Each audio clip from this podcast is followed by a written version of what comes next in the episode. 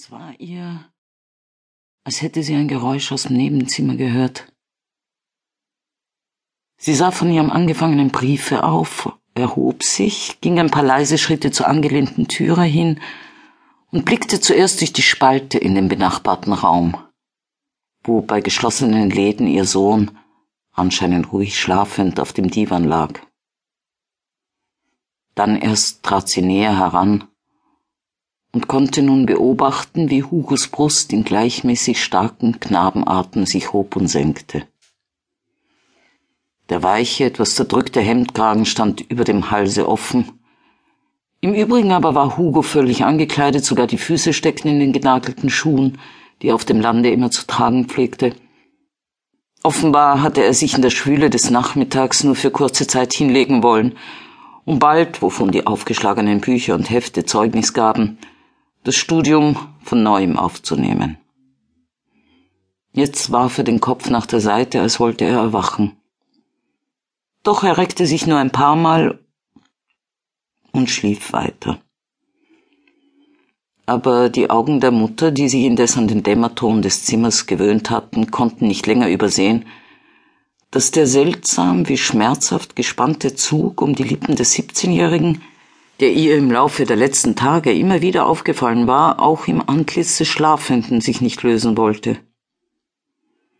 Beate schüttelte seufzend den Kopf, begab sich in ihr Zimmer zurück, schloss die Tür hinter sich leise ab und blickte auf den angefangenen Brief nieder, den fortzusetzen sie keine Neigung mehr fühlte. Dr. Teichmann, an den er gerichtet sein sollte, war ja doch nicht der Mann, dem gegenüber sie sich rückhaltlos aussprechen durfte. Sie, die heute schon das allzu freundliche Lächeln bereute, mit dem sie ihn vor der Abreise vom Coupéfenster aus zum Abschied gegrüßt hatte. Denn gerade in diesen Sommerwochen auf dem Lande, wo die Erinnerung an den vor fünf Jahren hingeschiedenen Gatten stets mit besonderer Lebhaftigkeit in ihr wach wurde, wies sie die noch nicht ausgesprochene, aber zweifellos zu erwartende Werbung des Advokaten gleich anderen Zukunftsgedanken ähnlicher Art innerlich weit von sich. Und sie sagte sich, dass sie von ihrer Sorge um Hugo zu dem Menschen am wenigsten reden konnte, der darin nicht so sehr einen Beweis des Vertrauens als ein bewusstes Zeichen der Ermutigung hätte sehen müssen. So zerriss sie den angefangenen Brief und trat unschlüssig ans Fenster. Die Berglinien des jenseitigen Ufers verschwammen in zitternden Luftkreisen. Von unten aus dem See blitzte ihr tausendfach zersplittertes Sonnenbild entgegen und sie rettete ihre geblendeten Augen mit einem fliehenden Blick über das schmale Wiesenufer, die staubatmende Landstraße, die blinkenden Villendächer, und ein regungsloses Ehrenfeld in das Grün ihres Gartens. Auf der weißen Bank unter dem Fenster ließ sie Blicke und Gedanken ruhen.